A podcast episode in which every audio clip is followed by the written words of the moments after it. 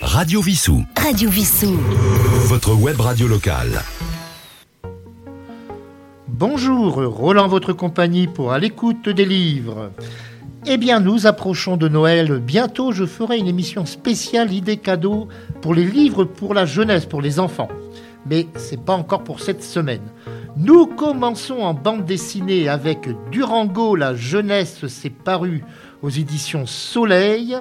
Alors tout de suite, je vous dis qu'il y a 48 pages, le prix 12 euros.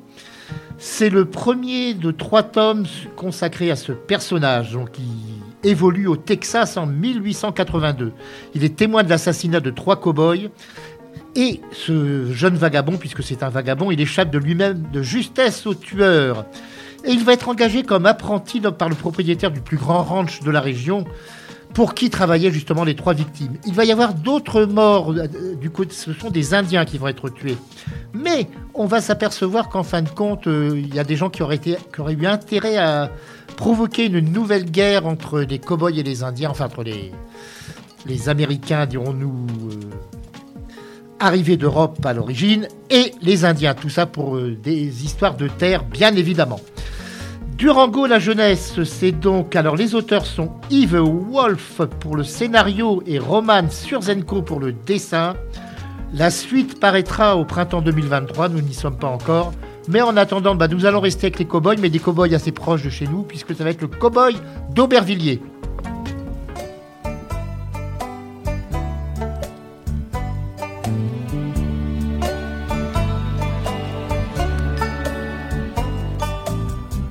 C'est moi, cowboy d'Aubervilliers. Mais mon chapeau, c'est un béret. Mon cheval, c'est un Salex. J'aimerais qu'on m'appelle Tex. Mais mon vrai nom, ben, c'est René. C'est moi, cowboy d'Aubervilliers même que mes copains d'atelier. Dès que j'ai le dos tourné, disent que je suis cinglé, eux qui ne savent plus rêver. Il y a long, long, long, longtemps que j'attends de voir le Texas et le Nevada. Mais le métro ne va pas jusqu'à là-bas. I'm the cowboy from Aubervilliers. I am très connu, porte son Perret. Mais je travaille chez Renault, c'est un sacré boulot pour un cow-boy d'Aubervilliers. Je suis plus rapide que le grand Billy,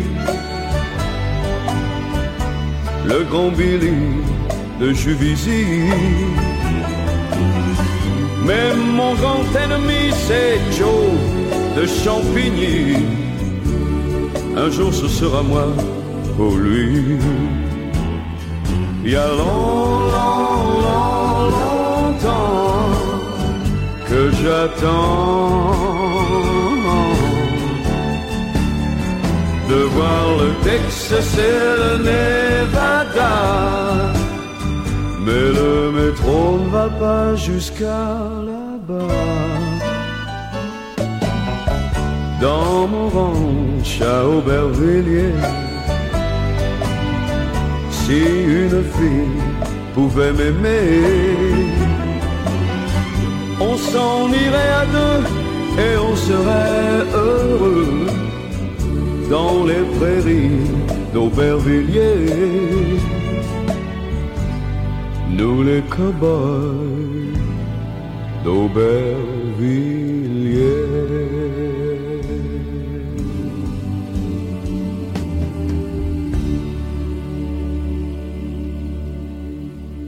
Radio Vissou. www.radiovissou.fr Radio Vissou. Radio Vissou. Votre web radio locale. Nous allons maintenant prendre l'avion avec les pionnières noires de l'aviation.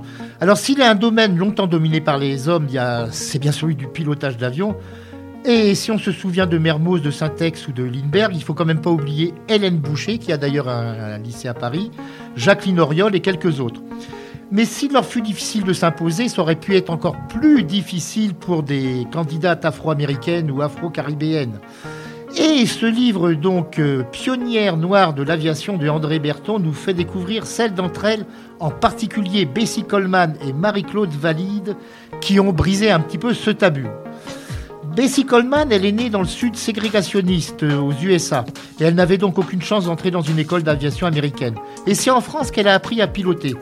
Bah, il lui a fallu combattre bien des préjugés pour pouvoir exercer et de l'autre côté de l'Atlantique, au début, bah, on l'a cantonné essentiellement dans des exhibitions aériennes relevant du numéro de cirque, mais souvent très dangereux. Et c'est d'ailleurs lors d'un de ces meetings qu'elle a perdu la vie. Marie-Claude Valide, quant à elle, est d'origine martiniquaise par sa mère. Et elle s'attaquait à un monopole très puissant aux Antilles qui a duré bien longtemps, c'est celui d'Air France. Il faut savoir que pour aller en Guadeloupe ou en Martinique à une époque, le prix des billets était pratiquement le triple de celui d'aujourd'hui, car Air France avait le monopole.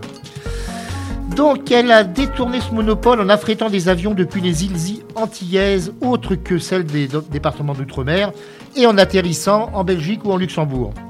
Et des pressions financières l'ont obligée à déposer le bilan, mais elle est devenue à 80 ans conseillère de la collectivité territoriale de Martinique en matière d'aéronautique. Et si aujourd'hui des femmes noires sont pilotes d'avion en Amérique, en Afrique et en Europe, c'est ces pionnières qui eurent le courage de renverser des barrières machistes et raciales qu'elles le doivent. Pionnière noire de l'aviation d'André Berton, c'est paru chez L'Armatan, 101 pages, 12,50 euros. Et nous allons écouter le regretté Mort Schumann dans Allô Papa Tango Charlie.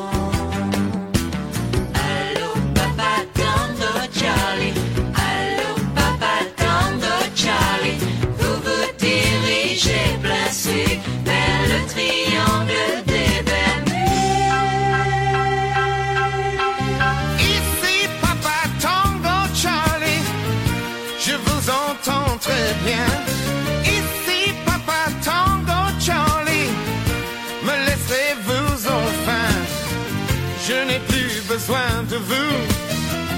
Je vole par vent debout.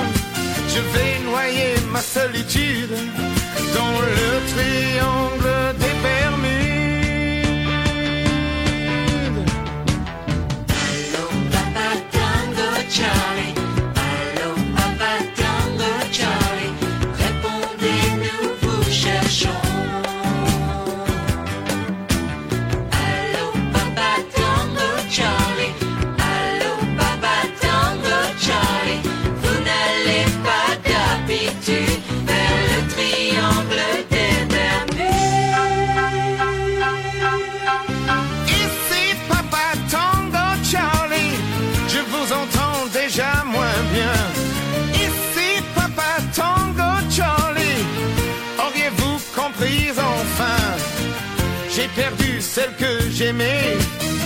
ne la retrouverai jamais. Je vais noyer ma solitude dans le triangle des Bermudes. Allô, papa, tango, Charlie. Allô, papa, tango, Charlie. Répondez-nous, vous cherchons.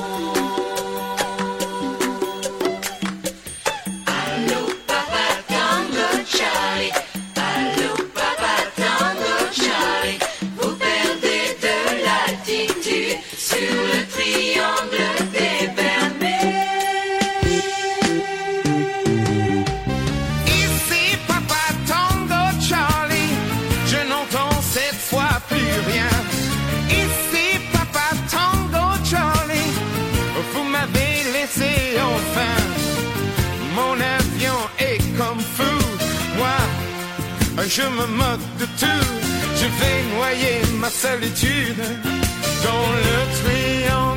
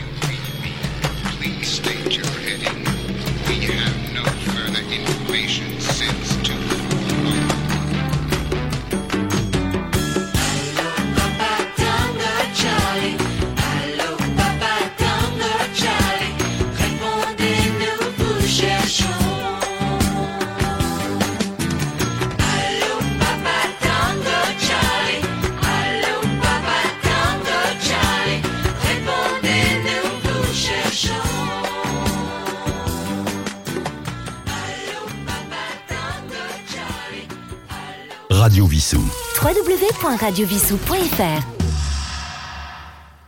Nous continuons cette émission maintenant avec un ouvrage paru aux éditions Serge Safran. Il s'agit de La printanière de Michel Quint. Alors nous sommes à Lille en, mi- en 2019. Il y a une manifestation de Gilets jaunes. Alors vous vous souvenez bien évidemment de toutes ces manifestations. Et Étienne Van Kovlerberg, qui est célibataire, une petite cinquantaine, et il est professeur de cours à domicile parce qu'il avait plus envie de travailler dans ses lycées ou collèges, il est agressé par un black bloc cagoulé. Mais une jeune femme euh, très habile de ses poings, c'est le moins qu'on puisse dire, va venir le sauver puisqu'elle va, va les mettre en fuite après avoir donné euh, quelques bons coups à certains d'entre eux.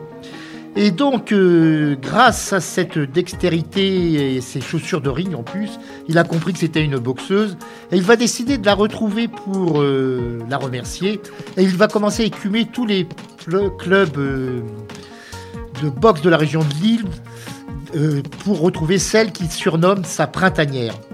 Et au ring lillois, il va rencontrer Simone, qui est la mère adoptive de cette jeune femme qui, il va l'apprendre, s'appelle Mado. Euh, mais cette jeune fille boxeuse, mais elle a été tourmentée par son enfance car elle ignore qui était sa mère biologique. Et lui-même, bah, il va se retrouver confronté à son propre passé en recherchant cette jeune femme. Il va y avoir des quelques coïncidences en fin de compte. La printanière de Michel Quint, c'est un ouvrage, je le rappelle, qui est paru, c'est Cherge Safran. Et il fait 208 pages, 18,90 euros. Nous parlions de boxe, donc nous allons écouter 4 boules de cuir par euh, Claude Nougaro.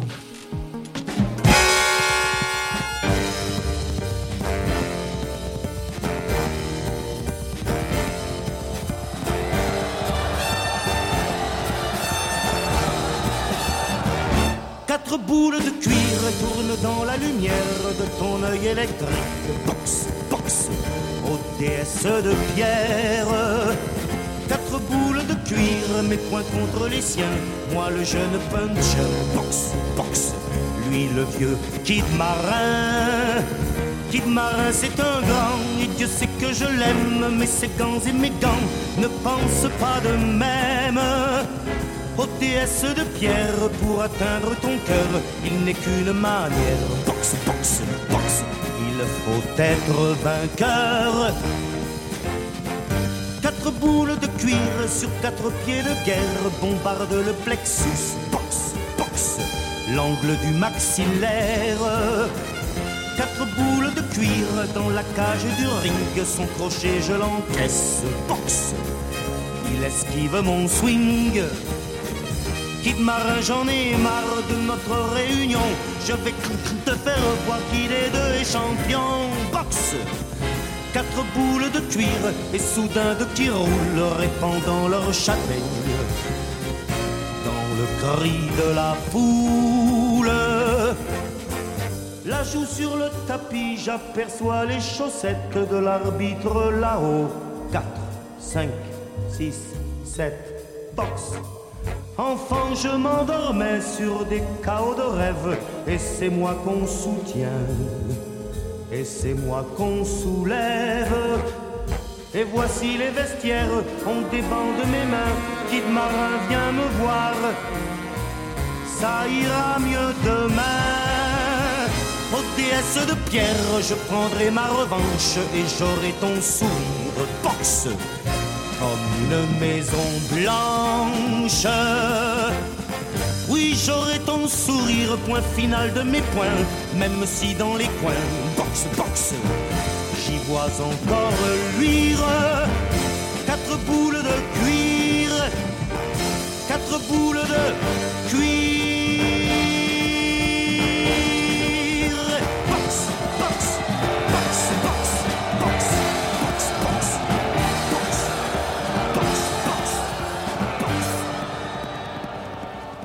Radio Vissou. Radio Vissou. Votre web radio locale. Nous allons terminer cette première partie de l'émission avec un roman policier et historique en même temps paru aux presses de la Cité, 1800 La main de sang. L'auteur en est Tristan Mathieu, c'est son premier livre. Je me demande même d'ailleurs si ce n'est pas un pseudonyme, mais ça, ça sera vérifié. Et la main de sang 1800, eh bien, ça nous ramène à Paris, donc à l'époque du consulat. Et il y a une information qui circule à l'époque Bonaparte est mort. Nous sommes en juillet 1800 et la rumeur enfle dans tout Paris. Le premier consul aurait été tué en Italie pendant cette fameuse campagne euh, d'Italie. Mais alors, qui pour lui succéder et s'emparer du pouvoir? Alors il y a bien sûr le ministre de la Police Fouché, il y a Talleyrand, le diplomate qu'on surnommait le diable boiteux, il y a également son épouse Joséphine. Ces trois-là peuvent tirer les ficelles pour le remplacer. À moins qu'une main mystérieuse, cette fameuse main de sang, n'ait tout prévu. Nous allons donc euh, eh bien, naviguer dans le Paris de cette époque. Ça va commencer assez mal d'ailleurs, puisque le personnage principal qui s'appelle euh, Armand de Calvimont, qui est un aventurier qui arrive euh, des Amériques, qui a rendez-vous pour une partie un petit peu fine, disons-nous, dirons-nous, avec une jeune femme. euh, il va arriver à l'endroit où ça doit se passer, il va trouver que des cadavres, ensanglantés. Mais donc il va quand même découvrir aussi qu'il y a une conspiration qui peut changer le destin de la France. Alors quand on termine ce bouquin, on sait qu'il y aura obligatoirement une suite, parce que les personnages principaux, on les voit déjà prêts à suivre leurs aventures, mais je peux vous dire que c'est un roman vraiment, ça fait penser un petit peu à du Alexandre Dumas par certains côtés, c'est vraiment passionnant. La main de sang 1800 de Tristan Mathieu, c'est donc aux presses de la Cité. Et je voudrais vous dire qu'après cette première partie, je vais recevoir à ce micro une actrice très célèbre qui a tourné dans de très nombreux films des années 50 et 60 avec des gens comme Delon, Belmondo, euh, Bernard Blier et bien d'autres. Il s'agit de Pascal Petit qui vient de sortir ses mémoires. Mais nous terminons cette première partie, nous avons parlé de Napoléon, bah nous allons écouter Serge Lama dans Napoléoné, la paillonnée.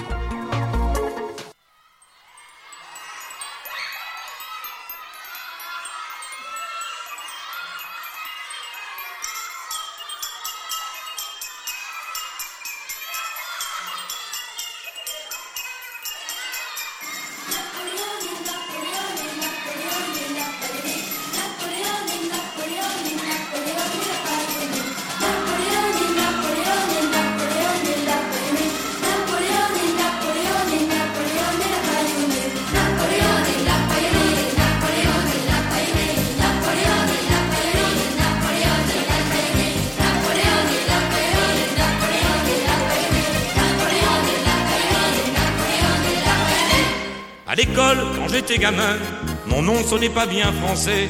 J'étais la risée des copains, ils m'appelaient la paillonnée. Mal fringué dans ma peau pas bien, j'étais bande à part les boudeurs. Je bouffais les mots des bouquins, j'avais l'âme et la tête ailleurs. Napoléoné, Napoléoné, Napoléoné. Napoléoné, Napoléoné, Napoléoné, la paillonnée. Je m'imaginais que César, je m'imaginais qu'Alexandre, dans des conquêtes de bazar, venait m'inspirer dans ma chambre. J'avais mes mains derrière le dos, j'étais frileux, j'étais fiévreux, je portais déjà mon chapeau et j'étais déjà malheureux. Napoléon et Napoléon et Napoléon et Napoléon et Napoléon et Napoléon et Napoléon et Napoléon et Napoléon. Et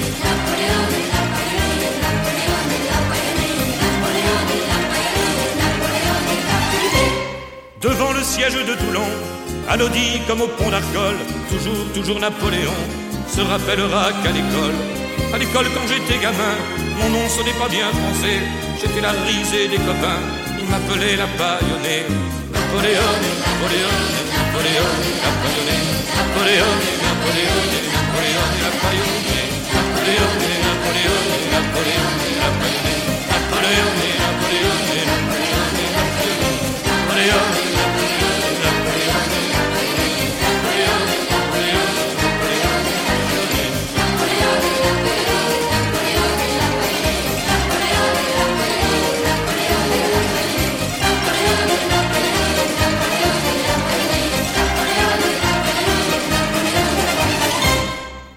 Radio Vissou. Téléchargez l'application sur votre mobile. Radio Vissou. Eh bien, j'ai le grand privilège de recevoir dans cette émission aujourd'hui, par téléphone comme très souvent, une grande actrice qui a joué dans des films qu'on n'a pas oubliés. Je pense entre autres aux Tricheurs, je pense aux Sorcières de Salem, mais nous allons reparler de ces films. Il s'agit de Pascal Petit qui vient de faire paraître aux éditions Glyph Une vie sans tricher, préfacé, il faut le signaler, par Henri-Jean Servat, que nombre de téléspectateurs connaissent. Pascal Petit, bonjour. Oui, bonjour. Je Alors- suis ravie d'être avec vous. Ah, et moi donc, c'est vraiment un grand privilège que vous nous faites aujourd'hui. Nous allons parler de votre carrière, bien évidemment, puisque c'est le but de cet ouvrage. Alors, signalons tout de suite une chose. Il y a beaucoup d'artistes qui font écrire leurs livres par ce qu'on appelle un prête-plume. En anglais, on dit un euh, shadow writer. Mais vous, vous avez vraiment écrit vous-même votre livre. Ah oui, oui, euh, je vois pas, je me serais pas vue euh, euh, co- collaborer avec euh, avec un étranger. Non, ça, ça sort vraiment de de moi, de mes souvenirs. Ça m'aurait euh, plus dérangé qu'autre chose en fait. Voilà. Donc, mais j'aurais dû l'écrire il y a 20 ans. Je l'écris un petit peu tard. Mais d'un autre côté, j'étais pas prête, certainement. Voilà, les choses viennent quand elles doivent se faire, et puis c'est tout. Mais comme vous me l'aviez confié au téléphone, vous vous êtes aperçu que beaucoup de jeunes personnes qui n'ont pas connu les films lors de votre sortie ne vous ont pas oublié puisque lorsque vous faites vos sé- séries de dédicaces ou qu'il y a des votre présence pour la projection d'un film, il y a de nouveaux, nouveaux spectateurs qui viennent parler avec vous. Tout à fait. Euh, bon, bien sûr, j'ai beaucoup de, de personnes de mon âge ou de 10 ans de moins qui se souviennent du, du succès absolument extraordinaire des tricheurs. On a marqué, je pense, toute une génération, pas seulement moi, mais Jacques Charrier, Laurent Terzieff, euh, Andrea Ferréol. Et puis, euh, quelle ne fut pas ma surprise, parce que il y a un petit moment quand même que je suis absente de ce métier. Euh, quand j'ai fait ma première dédicace au théâtre des Champs-Élysées, il y avait une dizaine de jeunes hommes qui m'attendaient entre, disons, entre 30 et 40, 25 et 40, avec un paquet de photos, d'ailleurs, des, photos euh, fantastiques, euh, qu'il fallait que je signe et ils voulaient être photographiés avec moi. Enfin, tout ça m'a pris beaucoup de temps, d'ailleurs. Euh, et et, et j'ai dit, mais, mais, mais c'est incroyable, vous avez vu les tricheurs? Oui, oui, nous sommes des cinéphiles, on aime beaucoup mieux le cinéma de votre époque que le cinéma d'aujourd'hui. Ah bah. Alors euh, j'ai dit, bon, aujourd'hui c'est vrai qu'il y a encore de bons films, Dieu merci, mais à l'époque, euh, presque tous les films étaient d'une d'une grande qualité, on va dire. Bien sûr. Alors, c'est dans un célèbre salon de coiffure parisien que votre carrière a, entre guillemets, débuté. C'est grâce euh, à cet endroit où vous étiez en train de travailler. Oui, oui, tout à fait. Bon, bah, écoutez, j'étais là de passage dans ce salon de coiffure, en fait, parce que mon objectif était de faire les beaux-arts. J'avais déjà fait un an d'académie de peinture, l'académie Charpentier, qui prépare aux beaux-arts ou aux arts déco. Mais avec mon père, qui est un idéaliste, euh, un artiste, il était chef d'orchestre, un grand musicien, etc. On en avait assez de vivre à Paris. On habitait euh, Pigalle, vous voyez, c'était pas, c'était pas terrible euh, au niveau ambiance ni, ni, ni, ni. Enfin, on, on aime bien, on aime bien. Nous étions des écolos avant l'heure, d'ailleurs. On aimait bien la nature, tout ça. Donc, euh, un soir de Noël, on trouvait que- on se demandait ce qu'on faisait là. Alors, on dit, mais il faudrait il faudrait se retirer en province, et pourquoi pas en Provence d'ailleurs, acheter une petite ferme et puis vivre de notre... On voulait faire de la culture sans engrais, vous voyez, on était vraiment précurseurs, et de l'artisanat. Nous étions quatre jeunes, euh, ma sœur euh, qui avait 18 mois de moins que moi, euh, moi-même et nos petits fiancés de l'époque. On a quitté nos cours pour travailler tous et pour mettre dans la cagnotte pour acheter une vieille ferme, pas trop chère. Et on a tous quitté nos études euh, pour cela. Donc, euh, mon papa m'a accompagné parce que j'étais mineur, hein, j'avais 16 ans, 16 ans et demi. Euh, m'a accompagné, euh, m'a présenté chez Carita, le plus grand salon de coiffure de l'époque. Et euh, elle, elle- tout de suite, euh, elle m'a regardé, elle a dit ah oui, elle est mignonne, euh, mais bon, j'avais des cheveux très longs. Elle dit bon bah je vais lancer avec elle la mode des cheveux courts. Je vais lui couper les cheveux. Ah moi, j'étais pas d'accord, mais enfin bon, comme j'avais besoin de travailler, j'ai sacrifié mes cheveux. Et donc, euh, mais comment elle s'appelle déjà? Et mon vrai prénom, c'est Anne-Marie. Et elle dit, oh, bon, on en a déjà une, alors vous choisissez Pascal ou Karine. Moi, j'avais pas beaucoup de temps euh, de choisir, mais entre les deux, je trouvais que Pascal, c'était pas trop mal. Il y en avait pas beaucoup en plus des Pascal à l'époque. Et j'ai dit Pascal, ça me déplaisait pas. Euh, et voilà, j'ai commencé à travailler. J'ai travaillé six mois et ça me plaisait pas du tout. Euh, bon, les journalistes euh, ont dit que j'étais manucure, euh, coiffeuse. euh, euh, pas du tout. Je suis montée, je suis montée à la, à la beauté. Et comme je savais bien dessiner, que j'étais une coloriste, euh, je faisais des beaux maquillages, en fait. Mais ça faisait mieux de dire que j'étais manucure. ça faisait plus conte de fées, vous comprenez? Et puis au bout de six mois, euh, j'aimais pas du tout cette ambiance, euh, bien que bon, euh, c'est un très beau salon de coiffure, ça n'a rien à voir, mais moi mon objectif c'était les beaux arts depuis que j'étais petite. Donc euh, au bout de six mois, je demande à mon père, mais on a combien de côtés? Il m'annonce une somme tellement ridicule. Je fais le calcul, je dis, ah, écoutez. c'est bien joli tout ça, mais moi je veux pas travailler cinq ans chez Carita pour acheter une ferme. J'arrête tout, je donne ma démission et je retourne à mes cours de peinture et de dessin. Bon, mon père était déçu, mais bon. Et la veille de mon départ, c'est ça qui est extraordinaire, le destin. Quand le destin vous a destiné à, à quelque chose, ben vraiment, vous pouvez pas y échapper. Alors, même quand c'est mauvais, mais là, c'était bon. C'est-à-dire que Françoise Lugagne, la femme de- du metteur en scène Raymond Rouleau, qui préparait les sorcières de Salem à l'époque, avec Yves Montand, Simone Signoret, Mylène de Mongeau, Pierre euh, un scénario de Jean-Paul Sartre, d'après une pièce d'Arthur Miller, enfin un, un projet euh, très très euh, euh, très intéressant. Elle me dit, ça fait plusieurs fois que je viens. Effectivement, euh, je, lui avais épilé les jambes, entre parenthèses, et j'ai pensé qu'elle m'appelait parce qu'elle avait une allergie ou quelque chose. Et elle me dit, ça fait plusieurs fois que je viens, je vous observe, vous avez un physique tout à fait adorable et vous avez une présence. Et je ne sais pas ce que vous faites dans ce salon parce que vous n'êtes pas à votre place. Et moi, je pense que vous êtes une comédienne née. Et moi, je, je deviens toute rouge. J'étais introvertie d'une timidité absolument effrayante. Je dis, mais madame, vous vous trompez. Euh, je pourrais jamais être comédienne. Je suis tellement timide. D'ailleurs, à l'école, les moments les plus douloureux pour moi, c'était quand on faisait monter sur l'estrade pour réciter une poésie. Et même si je la savais par cœur, j'avais des trous de mémoire tellement j'étais émotionnée. Donc c'est vous dire que j'étais pas, que j'avais jamais rêvé d'être comédienne.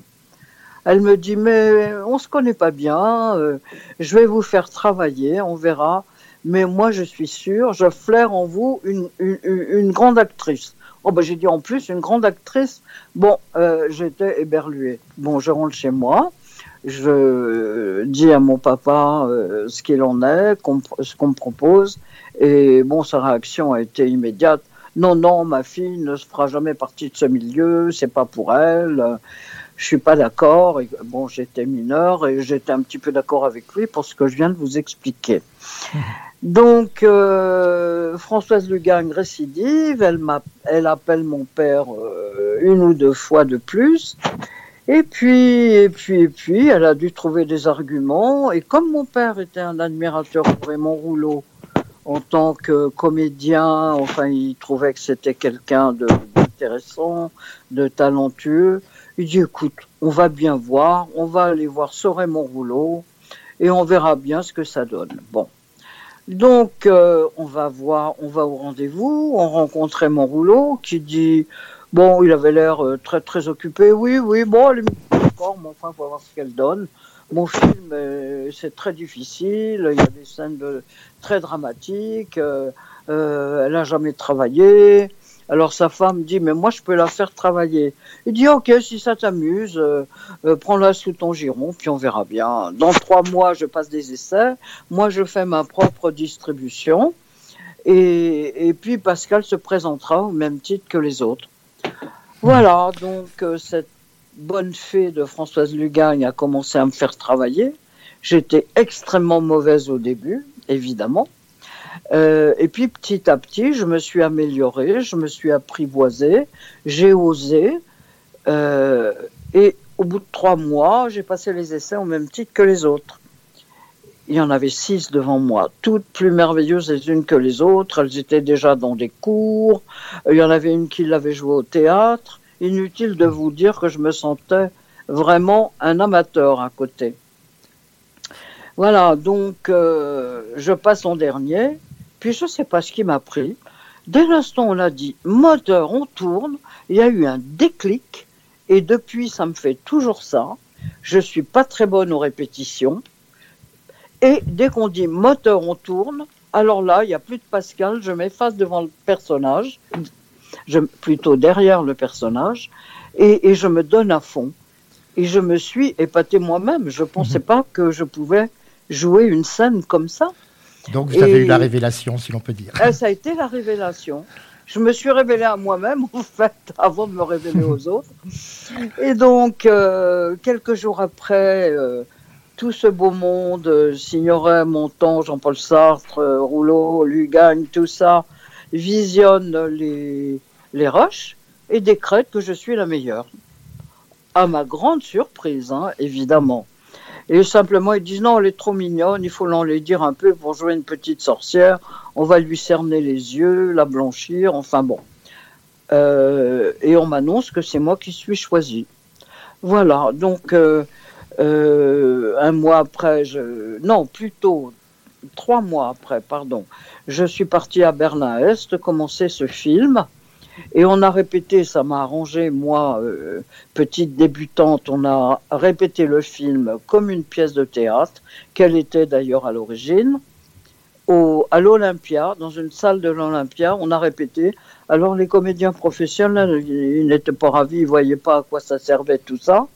Mais moi, j'étais bien ravie parce que j'ai fait, fait mes classes et, et, et Rouleau, qui était un extraordinaire euh, directeur de comédiens, euh, m'a vraiment formé et préparé pour ce film où j'avais des scènes assez difficiles à faire. Bien. Nous allons voilà, avancer bon, un bah, petit je peu dans le termine. temps. On est parti à Berlin-Est, on a tourné. Je ne vais pas tout vous raconter en détail. Il faudra le lire dans mon livre, évidemment, Bien parce qu'autrement, c'est pas une heure qu'il faudra, c'est 24 heures. Oui, là, d'autant plus que nous avons pas, nous avons moins d'une heure, mais nous allons quand même peut-être prolonger un peu plus de la, que les 30 minutes prévues, mais nous allons voir. Alors, vous allez ensuite tourner d'autres films. Il y aura Tahiti ou La joie de vivre de Bernard Borderie, Ah, avec, mon Dieu, je l'avais oublié. avec celui-là, Georges oui. Decaune, Raymond Ah, Armontel. je l'avais oublié Marcel- celui-là. Après, il y aura que- une vie de Alexandre Astruc avec Maria Schell, Christian Marquand. Et après, en 58, donc, Les Tricheurs de Marcel Carnet. Et vous étiez en compétition avec une autre, une autre Pascal, je crois d'ailleurs, Oui, pour ce rôle. avec Pascal Audrey, la sœur de Hugo Frey. de Hugo Frey. Euh, nous avions passé, je veux dire, tout ce que Paris comportait de comédiens passé les essais. Et Pascal Audrey, qui, est- qui avait un physique un peu, voilà, elle avait ma taille, euh, brune, euh, des yeux, des yeux intenses. Enfin bon, on était, on jouait un peu dans la même cour toutes les deux. Et euh, elle sortait euh, du théâtre où elle avait joué le journal d'Anne Frank d'une façon merveilleuse, très grande actrice. Et, et moi, quand j'ai vu toutes ces actrices confirmées, je me, c'est pareil. Je, je, ne pensais pas euh, qu'on aurait pu me choisir. Et donc, euh, cette Pascal, euh, Marcel Carnet hésitait beaucoup. Il nous trouvait très bien toutes les deux, possible pour le personnage toutes les deux. Et c'est son ami Roland Le Saffre qui dit, écoute, t'hésites entre les deux Pascal, elles sont formidables toutes les deux, mais il y en a une qui est quand même nettement plus sexy que l'autre. Alors, pour, pour ceux il- qui ne il connaissaient lui dit, tu devrais prendre Pascal Petit, elle va faire rêver les hommes. Alors pour ceux qui ne se rappellent pas qui était Roland Le Saffre, il a joué dans plusieurs films de Carnet, mais pas uniquement. Mais on le voit entre autres dans Thérèse Raquin avec euh, Raph Vallone et Simone Signoret. Mais bon, il a fait bien évidemment d'autres films également. Oh, bah, il a fait beaucoup de films. Il a fait La merveilleuse visite euh, euh, de Carnet. Il était dans tous les films de Carnet, en fait. C'était, mais pas uniquement, il a fait d'autres films Voilà. et il fut marié avec la comédienne japonaise Yoko Tani. Absolument. Comme je vous l'ai confié, bon là je le confie à nos auditeurs également, Roland Le Saffre fut un de mes grands amis. Bien, nous continuons si vous le Ah, voulez c'était bien. un de vos amis? Un de mes amis, oui. Oh, il était délicieux. hein. Il était d'une gentillesse euh, absolue. Ah ouais. Alors nous passons les années. En 59, vous tournez dans une comédie de Michel Boiron, Michel Boiron qui a fait beaucoup de comédies, avec un acteur qui n'a pas été très sympathique avec vous. Il s'agit d'Alain Delon. Oui, enfin, il, il s'agissait surtout euh, euh, d'une journée, particulièrement le, la journée où, où nous tournions euh, dans une piscine, la piscine Molitor reconstituée à l'identique euh, au studio de Boulogne. Très bien reconstituée. Très bien reconstituée. Parce que j'ai revu ce film très récemment et on jurerait vraiment qu'on est dans, la, dans une vraie piscine. Mais absolument, c'était un décor de rêve qui a dû coûter une fortune.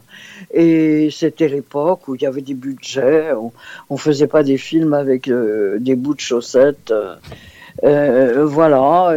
Et, et, et, et bon, il se trouve qu'un jour, bah, je ne veux pas raconter euh, l'anecdote parce que Non, ça- il faut garder, mais enfin, bon, je raconte tout le livre, alors il faut garder un petit peu de suspense. Mais dirons-nous qu'il a eu un comportement bon, pas très vrai. élégant. C'est vrai qu'avec Alain, euh, euh, des trois filles, c'est avec moi qu'il était le plus, euh, comment dire, le plus dur. Je sais pas pourquoi. Et puis quand les tricheurs sont sortis, du coup, du jour au lendemain, il a vu le film. et Il m'a dit qu'il m'avait trouvé merveilleuse dans le film, donc il était beaucoup plus gentil avec moi. Et euh, il m'a dit cette chose bizarre en disant si j'étais antipathique avec toi, c'est justement pour cacher mes sentiments pour toi. Oui, pourquoi bon, pas. pourquoi pas. Pourquoi hein, pas. euh, Alors, voilà. dans votre on, vie, on lui laisse le bénéfice du doute. parlons un petit peu, puisque vous en parlez dans votre ouvrage de votre vie privée. Vous aurez un premier mariage qui ne va pas durer très très longtemps avec un comédien qui s'appelait Jacques Portet. Porteret, j'avais excusez-moi. Oh là là, Porteret, j'ai- Non, excusez-moi. non, il y avait un Jacques Portet qui était comédien aussi. Le mien, c'était Jacques Porteret. Il était le premier, pas le premier, non, le deuxième assistant de Raymond Rouleau dans Les Sorcières de Salem. Et moi qui me suis trouvé euh, très esselé à Berlin-Est dans un hôtel complètement cassé, euh, euh, toute la ville, la ville n'était pas reconstruite, c'était d'une tristesse effrayante. Donc, euh, en plus, euh, Raymond Rouleau me l'envoyait dans ma chambre d'hôtel pour travailler mes textes du lendemain. Et du coup est arrivé ce qui était un petit peu euh, qui aurait été prévisible, c'est-à-dire que il était beau garçon, il avait 15 ans de plus que moi, il, il venait tous les jours dans ma chambre, il était charmant et tout. Donc un jour j'ai craqué, j'ai commencé ma vie de femme avec lui à Berlin-Est. Voilà. Donc mon père, euh, pied, bon pied noir, euh, adorant sa fille, là, quand je lui ai dit, euh, a, été très très contrarié et, et il m'a interdit de le revoir. Et moi, tête de mule, je l'aimais de toute façon, il était hors de question que je ne le vois plus. Et voyant mon obstination, il a dit bah, au moins mariez-vous. Ah oui, tiens, on n'y avait pas pensé. Donc on s'est mariés comme ça, vite fait. et je le connaissais pas plus que ça en fait. Hein. Et les trois ans que j'ai vécu avec lui, j'ai découvert deux addictions, malheureusement, qui a beaucoup compromis notre mariage. Et au bout de trois ans, j'ai tout en l'aimant, j'ai décidé de le quitter. Voilà. Continuons votre carrière si vous le voulez bien. Et alors, il va y avoir un film qui aurait dû être joué par Gérard Philippe, dans lequel vous jouez. Tout à fait. Mais malheureusement, il est décédé euh, pratiquement Ouais, à ce juste moment-là. avant. Une, fille, pour l'été, un film de absolument. Édouard Molinaro. Alors, il y a bien sûr vous, mais il y a également Micheline Prel, Michel Auclair, euh, Aimé Clarion, qui fut un grand comédien de théâtre également, Oui, Antoine Balpétré, tout qui, à fait. qui était le- l'oncle de Jacques Perrin d'ailleurs. le- Ah, d'ailleurs. Oui, c'était l'oncle Ah, de oui, Jacques oui, Perrin. Georges Poujouli, qui fut célèbre dans Ah Jeux oui, interdits. Le petit Georges, on s'en souvient de lui petit dans, dans Jeux interdits, où la petite euh, criait Michel, Michel à la fin du film. C'était, vraiment tellement émouvant. Et ben, je le retrouve euh, adulte, on va dire. Et malheureusement, il n'a pas vécu très longtemps. Il est mort jeune, ce petit Poujouli. Hein. Alors, si vous le permettez, nous allons faire une pause musicale avec une personne Oui, dont, dont nous, allons, volontiers. dont nous allons parler juste après, puisqu'il fut votre second mari. Il s'agit de Oui. Gianni Esposito, mais nous l'écoutons si vous le permettez. Merci.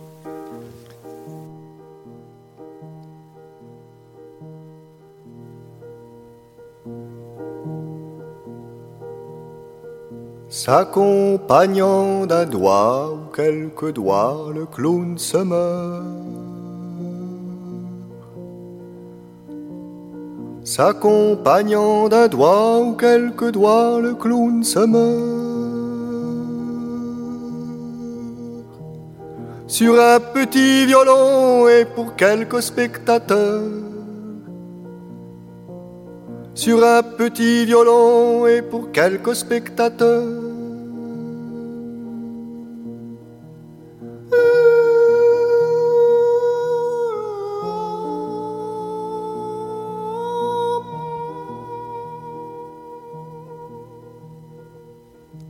Ma che va fatto di male sta povera creatura? Ma che va fatto di male sta povera creatura? Ma che ci avete da ridere, portaglie iettatura? Ma che ci avete da ridere, portaglie iettatura?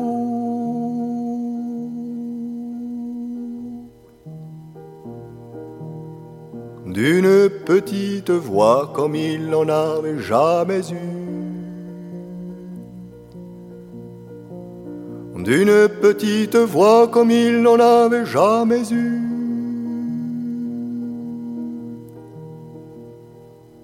Il parle de l'amour, de la joie sans être cru. Il parle de l'amour, de la joie sans être cru.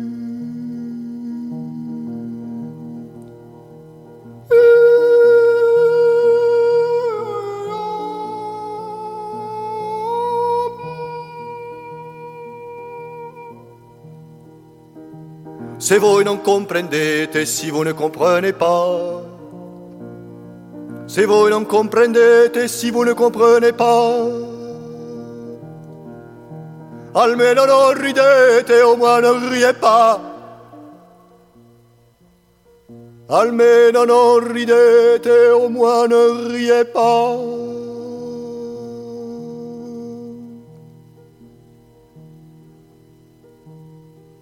Ouvrez donc les lumières puisque le clown est mort. Ouvrez donc les lumières puisque le clown est mort.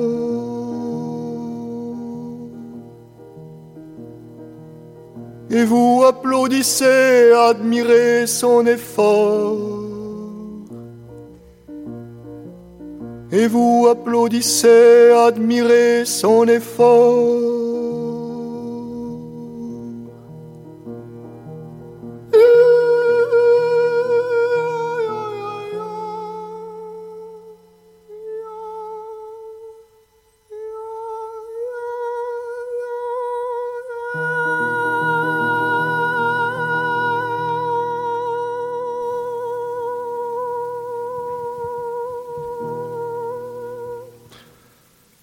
Rappelle que je suis en compagnie de Pascal Petit pour Une vie sans tricher, préfacé par Henri-Jean Servat et paru aux éditions Glyph. Pascal Petit, si j'ai passé cette chanson, ce n'est pas par hasard, bien évidemment, puisque nous allons évoquer votre rencontre avec Gianni Esposito. Oui, écoutez, euh, j'ai toujours eu prescience qu'un jour je rencontrerais euh, ce monsieur. Euh, je l'avais vu euh, dans French Cancan et j'ai eu un coup de foudre déjà euh, comme ça, en- rien qu'en le voyant à l'écran. Et une petite voix intérieure m'a dit qu'un jour il serait mon mari. C'était incroyable parce que j'étais déjà mariée en plus, mais je ne savais pas que j'allais divorcer et qu'un jour j'allais prendre l'avion pour Moscou libre et que je- nous étions une délégation française euh, présentée par euh, Unifrance Film qui envoyait des comédiens à l'étranger pour faire rayonner le cinéma français. J'étais avec euh, Bernard Blier, Françoise Fabian, Becker, enfin j'en passais les meilleurs.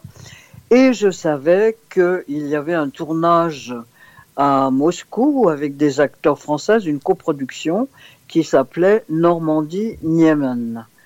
Et je me suis dit, ah, peut-être que c'est là que je vais rencontrer Gianni. Voilà. Et euh, euh, pendant 15 jours, non, peut-être pas 15 jours, mais pendant 10 jours, euh, je ne l'ai pas rencontré. Parce que le jour où nous sommes allés visiter les comédiens français sur le plateau où ils tournaient, il n'était pas de, ce jour-là. Jusqu'au dernier jour, le dernier jour arrive et j'étais très dépité. Je me dis, mon intuition n'est plus trop bonne. Et puis, et puis non, euh, le dernier jour, il y a eu un dîner à l'ambassade avec tous, euh, tous les Français qui étaient à Moscou à l'époque. Et, et je regarde euh, sur la table, il y avait un carton qui indiquait les noms et Gianni Esposito était à ma, à ma gauche. Ah, je dis bon, bah voilà, voilà, je vais enfin rencontrer cet homme qui me fascine. Voilà, je le trouvais vraiment euh, un acteur avec un mystère, un physique, euh, euh, vraiment, il émanait de lui une poésie extraordinaire. J'ai toujours aimé les, les hommes euh, cultivés, fins, poètes, pas les gros muscles. Euh, voilà, ça c'était ma préférence. Donc Gianni rentrait tout à fait dans, dans ces critères. Et alors pendant les cinq premières minutes, enfin les même les 15 premières minutes, bon après m'avoir fait un baisement très très très poli, euh, il s'est plutôt tourné vers la belle blonde qui était à sa gauche, Mireille Granelli, qui était une petite, euh, enfin pourquoi une petite, qui était oui une petite actrice du moment qui a pas fait une grande carrière ensuite. Et il était plus euh, attiré par cette jeune, jolie jeune femme blonde. Et moi, il ne me calculait pas du tout, comme diraient les jeunes. Bon, alors au bout d'un moment, j'étais déjà végétarienne. Et tous les plats, à part le caviar, me passent euh, voilà, sous le nez, les borches et tout ça, et je mange pas. Tout d'un coup, un homme bien élevé, il se tourne vers moi, il me dit, mais vous ne mangez pas? Et là, je lui dis, bah non, euh, je mange pas de viande. Alors ça, ça il, il a paru très intéressé. Et là, la blonde, euh, elle, elle n'a plus vu que son dos. il s'est tourné vers moi, mais enfin, pourquoi? Expliquez-moi. Par éthique, euh, par, euh, par sensibilité, par philosophie. Et là, je lui explique mon parcours. Et contrairement à ce que tout le monde croit, euh, moi, je suivais un maître spirituel dans ce qu'on appelle une secte et qui en fait n'est pas du tout une secte, qui est une école initiatique depuis, depuis mes 15 ans et j'allais écouter les conférences, méditer, voilà, et nous étions végétariens, voilà. Donc euh, ça l'a beaucoup intéressé et nous avons eu un coup de foudre intellectuel également et je suis, on est resté toute la nuit à discuter et on devait partir le lendemain. Le lendemain, je suis tombé malade et on a dû, ils ont dû repartir sans moi et je suis reparti seulement trois quatre jours après. Voilà, donc j'ai eu l'opportunité de faire sa connaissance.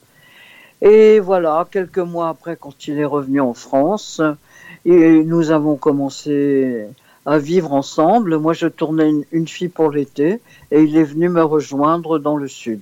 Voilà. Alors, vous aurez une fille ensemble que nombre d'auditeurs connaissent, puisqu'elle est connue sous le nom de Douchka, Voilà. et qui elle- elle-même a chanté. D'ailleurs, je l'ai vue à la- dans, sur une chaîne il y a quelque temps. Elle chantait une ch- le, clown que nous avons écouté tout à l'heure. Elle, le chantait dans une émission de Patrick Sébastien. Tout à fait. Elle l'a mis à son répertoire parce qu'évidemment, depuis le temps, elle a, elle n'a pas complètement euh, euh, zappé les, les, la Walt Disney parce qu'aux environs de Noël, elle fait quelques spectacles pour les enfants. Mais en fait, elle a eu beaucoup de mal à sortir de ce, de ce créneau. Elle a essayé parce que Douchka a une très très belle voix.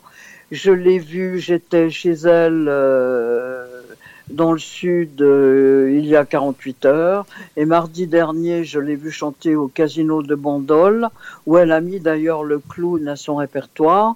Elle chante de la pop, de la, des chansons françaises. Elle a un talent fou. euh, extraordinaire. Elle est belle comme un cœur. Elle, elle, elle, elle, elle, a une gestuelle mer- merveilleuse, euh, une interprétation comme personne. C'est une comédienne née. Non, non, elle a vraiment beaucoup de talent. Et euh, elle chante le clown. Euh, elle l'interprète vraiment. Elle le joue carrément, Je l'ai vu, j'ai vu cela. Et on peut voir. Il suffit d'aller sur YouTube, de taper euh, Douchka et le clown, et vous trouvez cette, euh, cet extrait Oui. d'émission. Bien, nous continuons si vous le voulez bien. Alors, Gianni Oui. Était un être peut-être parfois un peu trop entier. Et d'ailleurs, à cause de lui, vous n'avez pas pu jouer dans un film qui a été très très célèbre. Il s'agit de Rocco et ses frères. Rocco et ses frères, oui. Oui, oui, Visconti euh, voulait absolument que je fasse euh, le rôle qu'a fait Annie Girardot pour finir. Et il m'envoie le scénario. Moi, je sais lire un scénario quand même. hein. J'avais déjà, euh, j'étais déjà dans le métier depuis quelques années. Et, et bon, euh, je, je trouve que c'était un rôle pour moi. Moi, je, je fais des comédies aussi. J'en ai fait avec Boiron, Julie Larousse, tout ça. Mais bon, j'excelle davantage dans les rôles dramatiques où il faut vraiment donner, donner beaucoup de soi-même. Et, et c'était un rôle dramatique merveilleusement écrit. Et tout de suite, euh, je, je, je vois ce que je peux en faire. Je suis émerveillé à l'idée même de tourner avec Visconti, vous voyez. Et je donne mon script à lire à, à Gianni. Et là, j'ai dit alors, qu'est-ce que t'en penses? Il m'a dit, euh, si tu fais ça, je te quitte. J'ai dit quoi? Euh, J'ai dit, mais attends, pourquoi? Qu'est-ce qui, se passe? Il dit, d'abord, tu joues le rôle d'une prostituée, ça me plaît pas. Bah, j'ai dit, on peut pas jouer des rôles de sainte euh, toutes les cinq minutes quand même. C'est ça le métier d'acteur, c'est de jouer des choses très différentes. Et il dit en plus, il y a une scène de, viol qui était décrite, c'est vrai, pour l'époque d'une façon euh, un peu crue, où il y avait tous les frères là et qui lui sautent dessus, qui lui enlèvent sa culotte. Enfin bon, c'était un petit peu euh, osé pour l'époque. Et Gianni, en bon italien, euh, amoureux de sa femme, dit vraiment, ma femme ne tournera pas ça ou, ou, ou je te quitte. Bon, comme j'aimais mieux mon mari que Visconti, bah, je l'ai pas fait. Bien. Et je l'ai toujours regretté. Hein. Ben, je me doute, parce que c'est un film qui maintenant Ah ben fait partie des plus célèbres euh, Ah, bah, à un travers le film monde. culte. Et ça et les tricheurs, bon, bah, Oui, ma ne carrière, vous n'avez pas avoir trop de hein, regrets, ça- car vous n'avez pas avoir trop de regrets, car vous avez tourné quand même dans Les Tricheurs, qui est aussi un, un film Oui, mais enfin, j'aurais tourné les deux. Ah non, oui. j'ai toujours regretté, à tel point que quand ça passe à la télévision, ça repasse assez souvent, je ne le regarde pas parce que tellement ça, ça me perturbe. Je suis très malheureuse d'avoir raté ça. Alors, Vous voyez? vous aurez une autre euh, rencontre avec un Américain cette fois-ci. Oui. Donc, Bah, Gianni, euh, ça a duré sept ans. Euh, tout le monde pense que c'est lui qui m'a entraîné dans, dans ces histoires de spiritualité. Mais moi, j'étais restée très les pieds sur la terre, une bonne épicurienne quand même. Euh, mais lui, vraiment, il, il allait loin dans, dans les méditations, les, les renoncements. C'était un moine. J'avais plus de mari à la maison, j'avais un yogi à la maison euh, qui voulait plus sortir, qui voulait, il y avait plus d'amis, il y avait plus de loisirs, il y avait plus rien. Je crois même qu'il avait- en sil- je crois on même qu'il avait mangeait été scandalisé quand vous aviez. Ach- Je crois qu'il avait été scandalisé quand vous aviez acheté une télévision. Ah oui, même. Ah bah vous êtes même au courant de ça. Euh, un jour, j'ai acheté une télé, il m'a fait tout un tout un scandale qu'il voulait pas tout ça, mais je l'ai pas écouté. Hein. Oh, Je commençais à me rebeller quand même. Hein.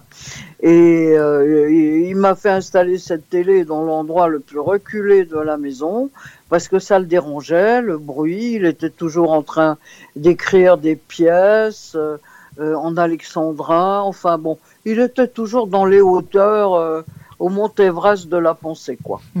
Et on mangeait en silence. Notre vie était devenue d'une austérité euh, totale, quoi. Alors, euh, je me suis un peu lassée au bout de trois ans de, de ce régime. Bon, on est resté sept ans, mais pendant quatre ans, il a été un mari merveilleux et après, il a complètement changé.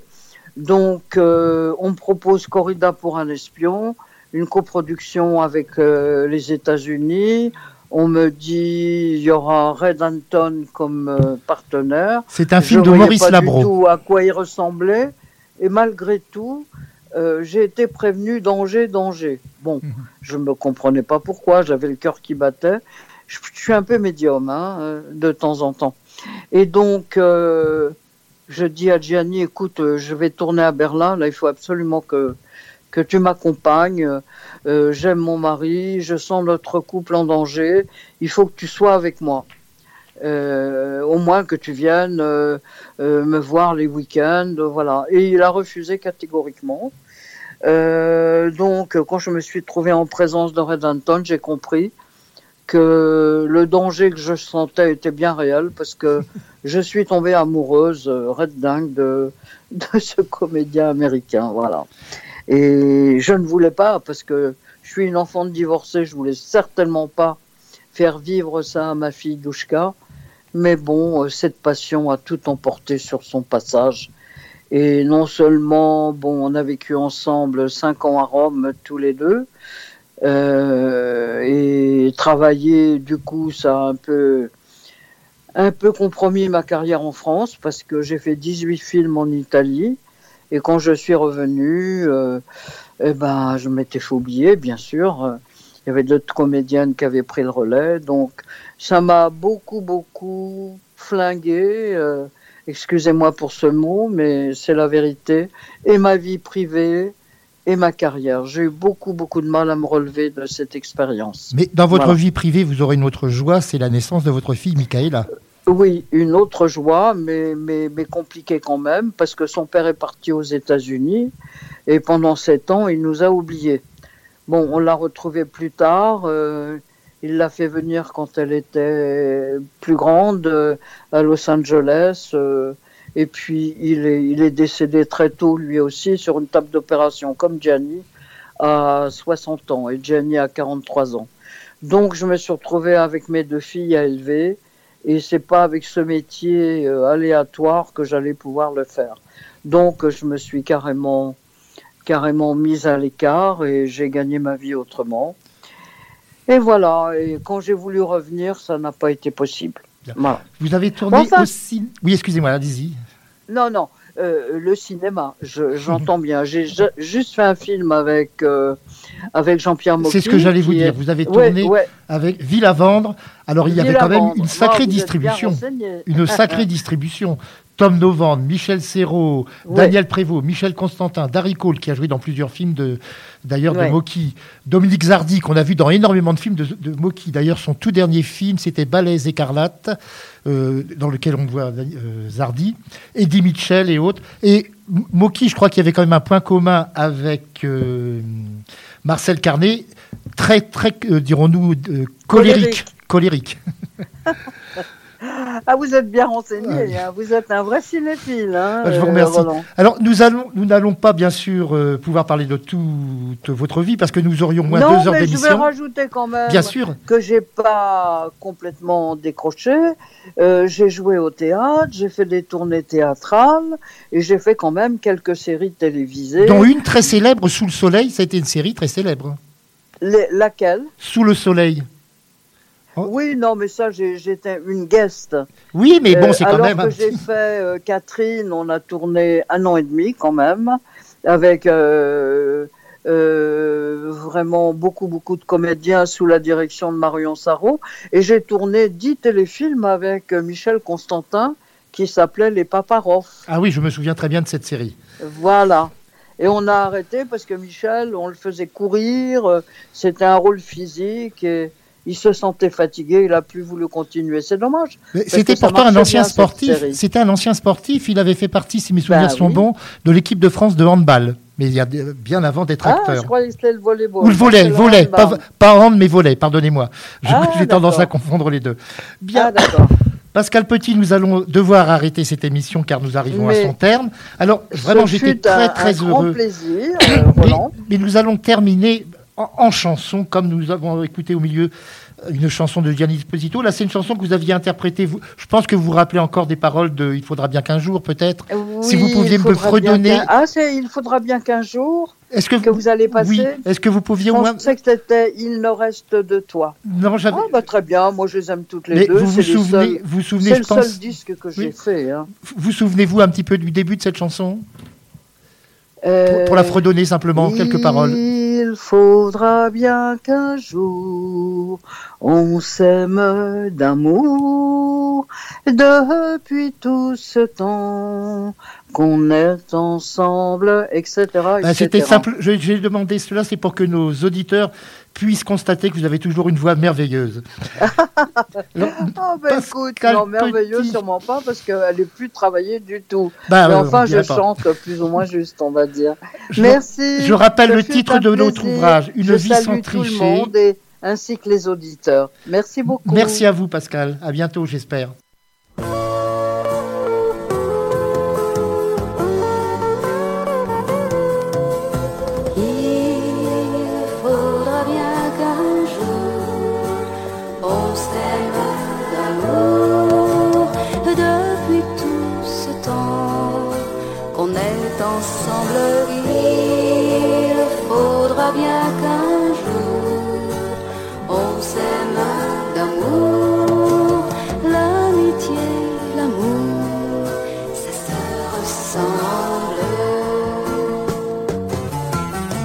Pour caresser tes cheveux, tes cils, que c'est difficile.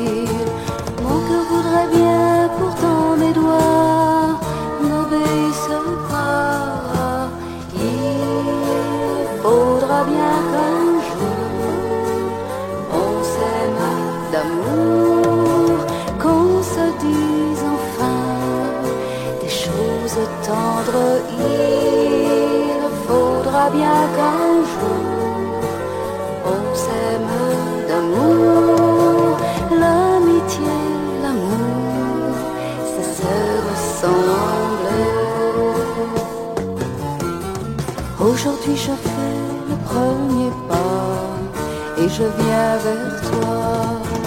Si tu fais la part de ton chemin, nous serons si bien. Il faudra bien qu'un